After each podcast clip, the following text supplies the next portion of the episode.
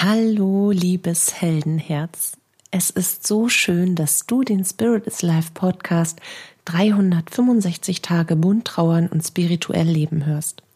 Hier bekommst du täglich hilfreiche Impulse auf deiner Trauerreise und eine Menge Wunder auf deinem Weg. Bist du dabei?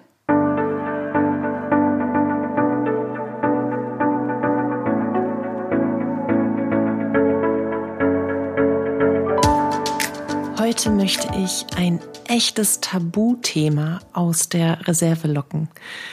Ein Thema, das ich natürlich auch immer wieder in meinen Beratungen thematisiere, so möchte ich es mal sagen, beleuchte, das dann irgendwann aufsteigt und das von sehr viel Verbot und Scham und Verdrängung behaftet ist.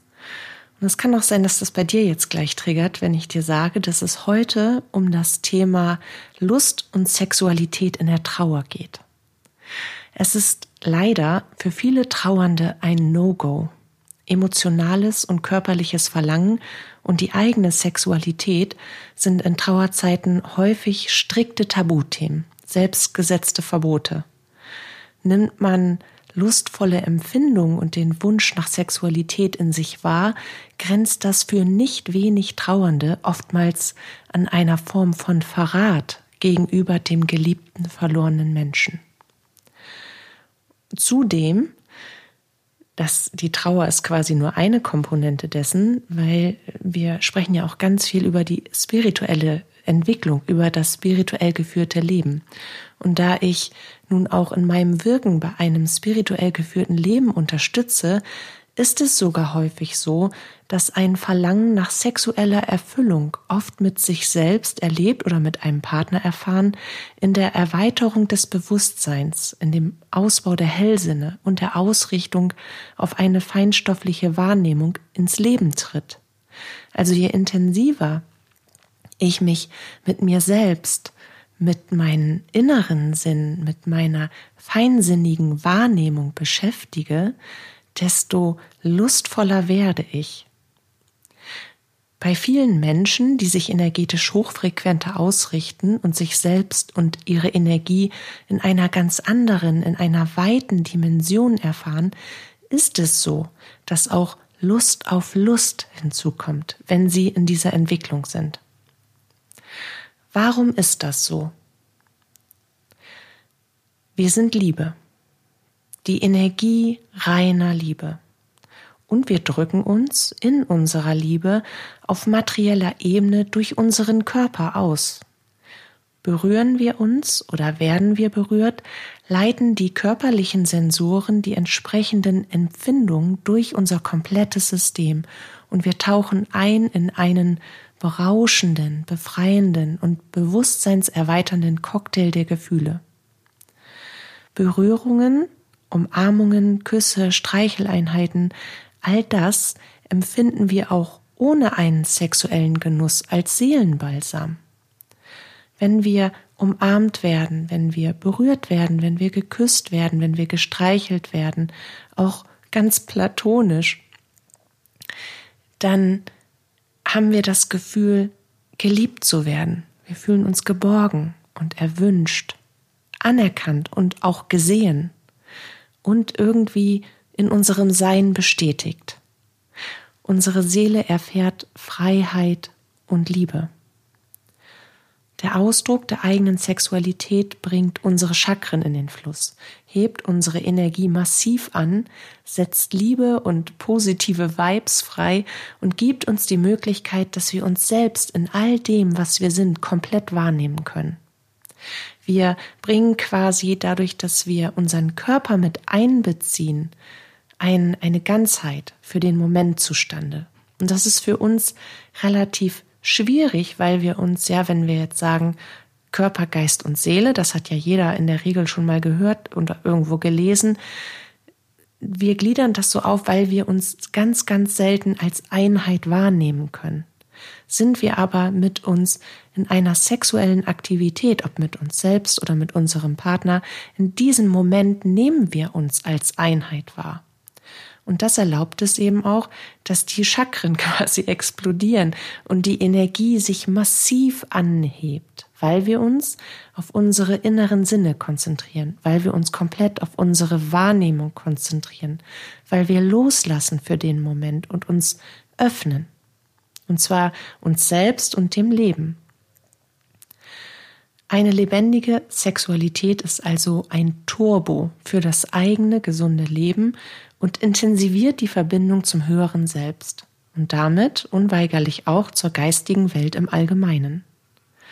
Durch den sinnlichen Umgang mit uns selbst schärfen wir all unsere Sinne, werden achtsamer, bewusster, feinsinniger und gefühlvoller. Wir bauen dabei auch innere Blockaden ab geben positiven Überzeugungen über uns selbst und die Erfahrungen, die wir machen, neuen Raum und sehen uns und die Welt in einem anderen, in einem neuen Licht. Ja, all das schenkt uns die lebendige Sexualität. Eben ob mit sich selbst in Interaktion oder mit einem Partner oder einer Partnerin. Doch wenn Lust und Sexualität so gesund und so gut für uns ist, warum haben wir in der Trauerzeit solch ein Problem, das zuzulassen? Ich spreche hier mit dieser Frage nicht die Menschen an, die durch ihre Trauer nahezu bewegungsunfähig und gelähmt sind, emotional und körperlich. Natürlich gibt es auch in der Trauerzeit eine, wie auch immer lange, Phase, in der man sich nicht mal im Ansatz vorstellen stellen kann, etwas anderes als Schmerz, als Hilflosigkeit, Angst, Wut oder Ohnmacht zu empfinden. Das ist vollkommen normal und gesund und, und richtig.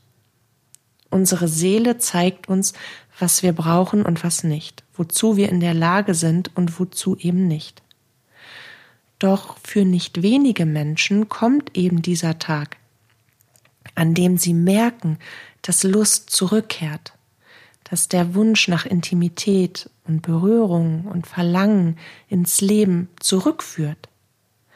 Und dann kommen sie auf ihrer Trauerreise mit genau diesen inneren Wünschen und Bedürfnissen absolut nicht zurecht und verbieten sich selbst so zu empfinden, bestrafen sich teils dafür, weil sie es eben als Verrat an ihrem nun jenseitigen Lieblingsmenschen empfinden. Und der Grundsatz und die Wurzel dieses selbstgemachten Verbotes liegt in unserer Trauerhistorie, in den veralteten und über viele Jahrzehnte vorgelebten Geboten, wie wir in unserer westlichen Welt zu trauern haben, was wir tun dürfen und was sich nicht gehört. Und wann sich etwas überhaupt wieder gehört, ab welchem Zeitstrahl, an welcher Farbe man das festmacht, an welcher Jahreszeit und Familienstand, wie wir uns dazu orientieren müssen, um das herauszufinden. All das hat uns bis ins Mark geprägt, auch wenn uns das nicht bewusst ist, dass wir diesem Leitstrahl eben unbewusst folgen. So tun wir es dennoch. Ich möchte dir mit diesem heutigen Podcast einfach den Impuls schenken, dass es gut und völlig gesund und in Ordnung ist, solltest du in deiner Trauerzeit feststellen, dass ein Verlangen, eine Lust und der Wunsch nach Sexualität zurückkehrt. In Trauerzeiten leben wir eine Spaltung der Gefühle. Wir leben praktisch nur in Gegensätzen, die sich mit dem Trauerbild der Gesellschaft, wie man zu trauern hat, vereinbaren lassen nur in Schwarz oder Weiß, nichts dazwischen. Brich dieses Bild. Es ist nicht deins. Es wurde nicht von dir gezeichnet und gehört auch nicht zu dir. Alles darf sein in der Trauer. Du trauerst um einen Menschen, den du zutiefst liebst und unendlich vermisst. Einen Menschen, der dein Sein und dein Leben auf eine besondere Art und Weise beeinflusst, bereichert, berührt und erfüllt hat. Dass das Fehlen natürlich riesige Schluchten, Krater und Wunden in dein Leben und in dein Herz reißt. Das anzuerkennen und dorthin zu schauen, diesen Schmerz auszuleben, ist notwendig, gesund und wichtig. Doch Trauer ist auch Liebe. Trauer führt und hilft dabei, das eigene Leben nicht aus dem Blickfeld gleiten zu lassen und es zu gegebener Zeit neu auszurichten. Trotz der Trauer dürfen wir leben, dürfen wir lachen, dürfen wir Freude empfinden, dürfen wir Lust ausleben. Es hilft sogar, auch in der Trauer.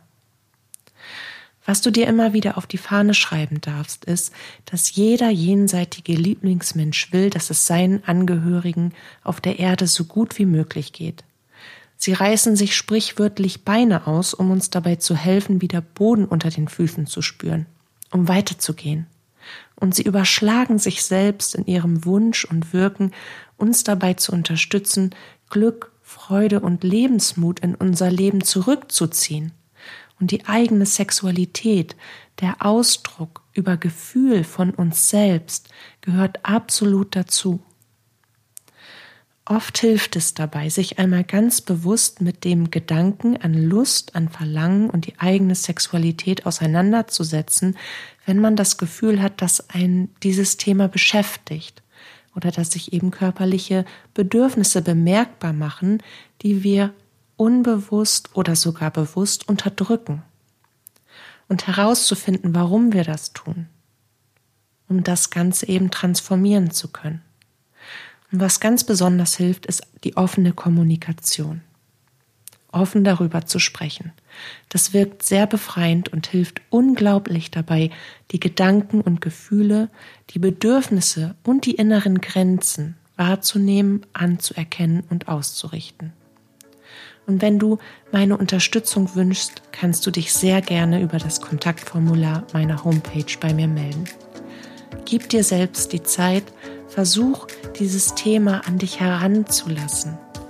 Es ist etwas, das einfach zu uns gehört. Und hör dabei vor allen Dingen nicht darauf, was andere sagen und wie man etwas zu tun hat, sondern hör auf dein Herz und auf deine innere Stimme. Ich bin an deiner Seite. Deine Katja.